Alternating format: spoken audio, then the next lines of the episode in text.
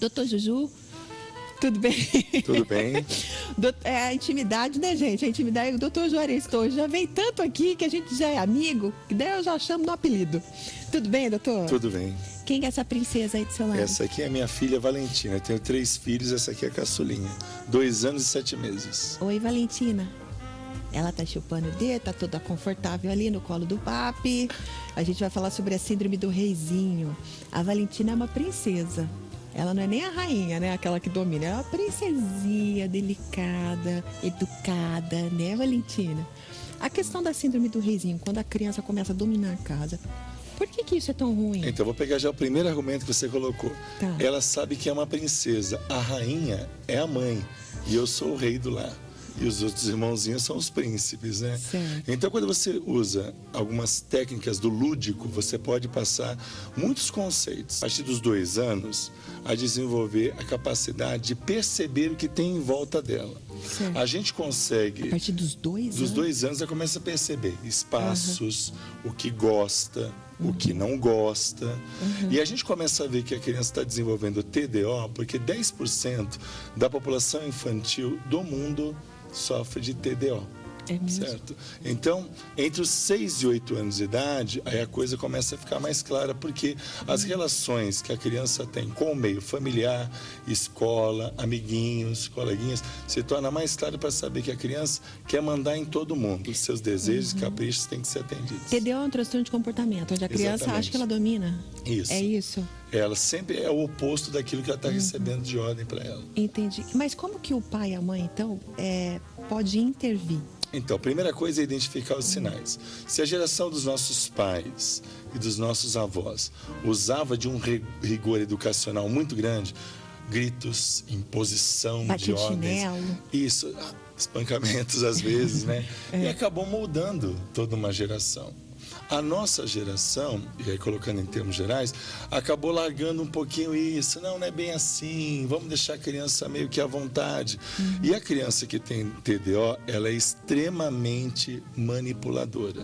Uhum. Ela é o reizinho, ela é o imperador, ela escolhe o que come, o que não come, para onde vamos. A roupa tudo. E cai no chão, e Cai no chão, esperneia.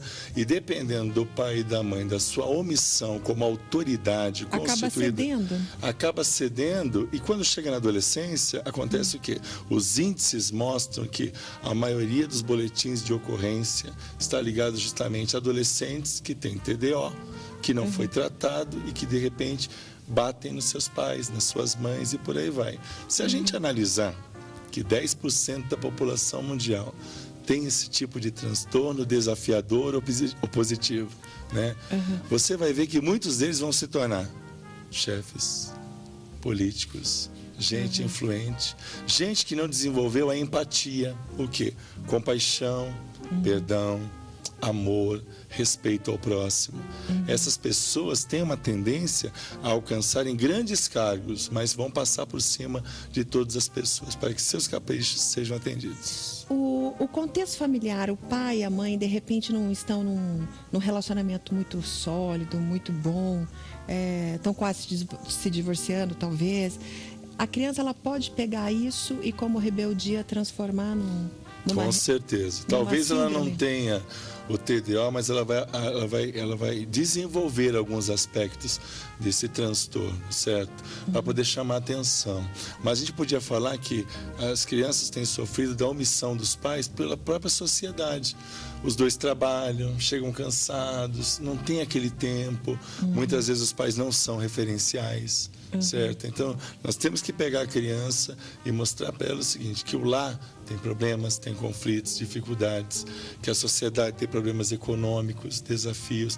E desde pequeno, a gente não sufocar a capacidade que a criança tem, mas saber trabalhar o que é um impulso natural, de uma birrinha momentânea, de um problema maior. Então, é necessário investir tempo, não podemos nos omitir do investimento do tempo.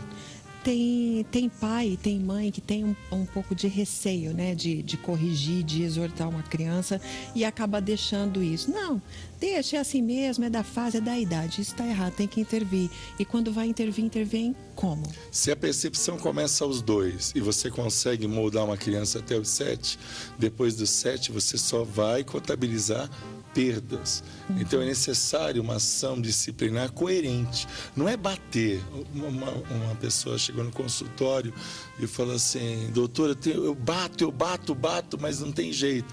Eu falei assim: você tem que falar, falar, falar e bater. Falar, falar, falar. Conversar, dialogar, mostrar, interagir. Não comparar um filho com outro certo? Estudos mostram que às vezes é, famílias que têm três filhos e um acaba é, desenvolvendo o complexo de reizinho, o complexo de ditador, tem vários nomes, vai dizer assim, mas eu dei a mesma educação para os três. Por que, que um saiu da curva? Exatamente. É. Talvez seja exatamente porque você deu a mesma educação, mas em algum ponto você relevou, você afrouxou um pouquinho mais. Uhum. Aí você podia perguntar assim, o TDO se desenvolve mais quem? Filho mais velho ou filho mais novo? Porque ou o do filho meio, do meio. O do meio sempre está abandonado, é outro problema que ele tem. É assunto para outro, outro é programa. É assunto para outro tema, é o filho Exatamente. do meio. Exatamente. Ou é o que, o que ocupava o espaço, uhum. certo? E de repente vem os irmãos e estão tirando o espaço dele, ou é o uhum. caçulinha que deixam fazer de qualquer jeito. Entendi. Geralmente é o caçula, que é o reizinho da casa?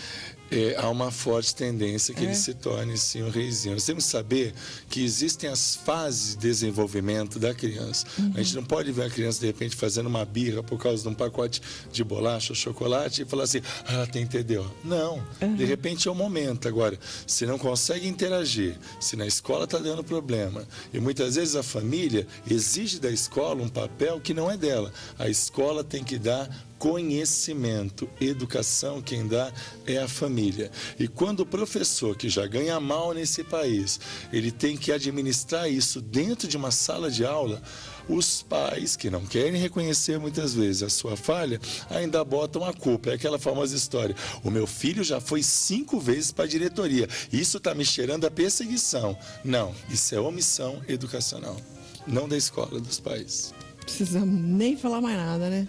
Então, uma vez identificado a síndrome do reizinho ou da rainhazinha, o que, que o pai e a mãe faz de imediato? De imediato, tem que restabelecer as conexões de interação social, do tipo responsabilidades, de vez em quando negar algumas coisas para que a criança saiba que tudo não gira em torno do seu próprio ego ou vontade é necessário saber que tudo tem um momento e uma hora devidos.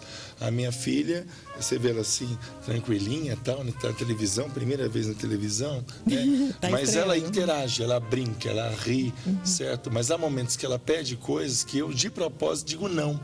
E em seguida, depois de um tempo, eu digo sim. Para ela saber que tudo tem um momento, uma hora, um espaço. Então não é espancar, não é bater. E olha que ela já tomou essas palmadinhas, certo? E como eu disse no outro programa, eu passo mal. Não na frente é. dela. Depois, Depois eu vou para um canto, converso com a minha esposa, né? O bom é que eu sou psicanalista e minha esposa é psiquiatra, né? Aí, já faço. e aí eu converso com ela, mas é necessário uma ação firme uhum. para ela entender. Né? Ela é minha filha, eu tenho dois enteados, então para para imaginar a interação que eu tenho que fazer é. para contextualizar a chamada nova família. Os uhum. seus, os meus, os nossos. Os nossos. Né? Então é necessário a gente delimitar realmente esses papéis para ela saber que o mundo não gira em torno dela. E quando a família se omite, uhum. aí fora, na sociedade, é só uhum. choro.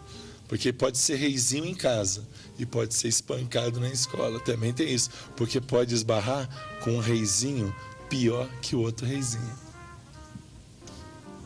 Tá, meu bem. Hashtag fica a dica. Obrigada, doutor. Obrigado, É sempre um prazer receber o doutor Juarez Torres aqui. Obrigada.